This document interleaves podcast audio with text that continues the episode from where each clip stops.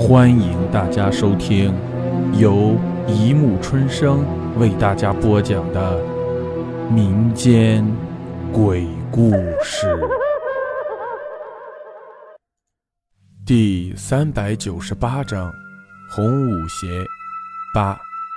这一觉一直睡到了中午。美云在厨房里炒着菜，舒全回忆起昨晚的一切，不仅对他的行动留了心。他趁美云不在，翻起了她的枕头，真是不看不知道，一看吓一跳。只见在美云的枕头底下，赫然放着一层灰褐色的树毛，有些还沾着血，好像是从老鼠身上刚撕下来的一样。难道美云吃老鼠？他浑身起了一层鸡皮疙瘩。这时，一阵轻微的脚步声由远及近响了起来。于淑全心里一惊，他放好枕头。躺在床上，假装未醒，偷偷睁了条眼缝，偷看外面的动静。只见美云拿了一样东西走了进来，见他没醒，嘴角挑起了一个怪笑。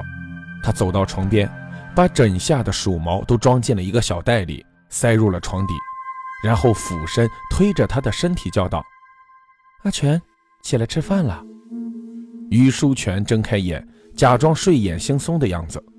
他不情愿地爬起床，望着美云的脸，突然发现她的嘴角有一丝残留的血迹，发出淡淡的腥味难道她刚又吃过老鼠？想着自己和一个吃生肉的怪物躺在一张床上，舒全的心里不禁作呕。美云从前是喜欢吃素的，现在却爱吃荤东西。看着她大口咬着肉，好像没吃饱一样，于舒全心里不由发寒。特别是他吃东西的时候，偶尔竟然会显出两张嘴，一张是美云的，另一张难道是舒媛的？和一个死人的鬼魂住在一起，一想起他心里就发毛。可是他能逃吗？下午，于书全上中班，一直到夜里一点才回来，美云已经睡了。他想起昨天晚上的一切，不敢入睡。于书全睁着眼睛看着天花板出神，不知过了多久，身边的美云突然翻了个身，动了起来。于书全连忙闭上眼，偷窥她的举动。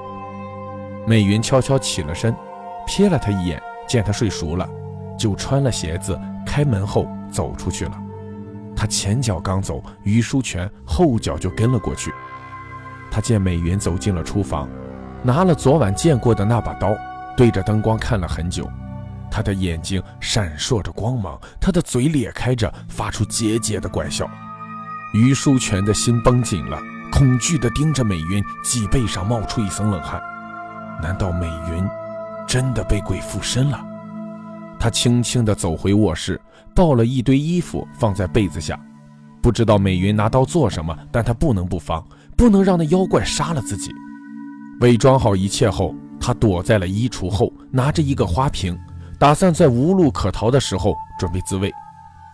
唰唰唰，脚步声又近了。美云推开了门，走了进来。那把刀在月光的照耀下发出颤烁的光芒，他的眼像猫眼一样发出绿莹莹的光芒，瞪着床上的书全，嘴里呵呵地粗喘着，一步步走向床边。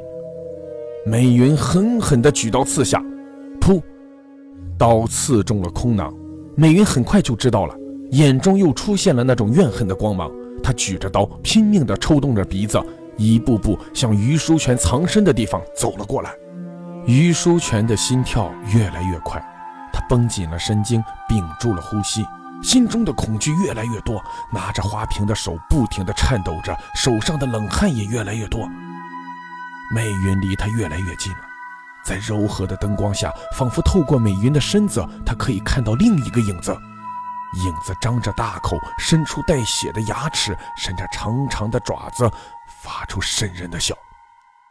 于书全的心跳更厉害了，全身都笼罩在冷汗中。与其被他杀掉，不如先下手为强吧。他心里想着，反正是死，搏一搏也好。他咬紧了牙，在美云离他还有一步之遥的时候，他从地上站起身来，手握花瓶，狠命地向美云的头上砸去。啊！他听到一个女人的惨呼声，这不是美云的声音，仿佛是记忆里疏远的声音。然后美云倒在了地上，她手中的刀也掉在了地上，发出了清脆的当啷一声。舒全呆了好一会儿，才敢伸手去探美云的呼吸。美云还有轻微的鼻息，于是他到厨房里舀了一勺冷水，朝美云的面上泼去。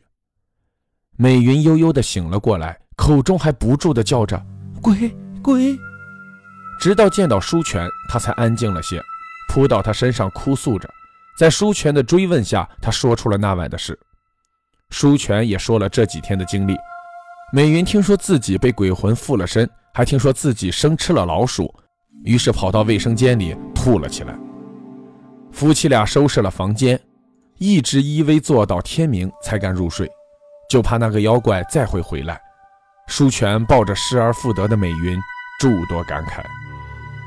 好了，故事播讲完了，欢迎大家评论、转发、关注，谢谢收听。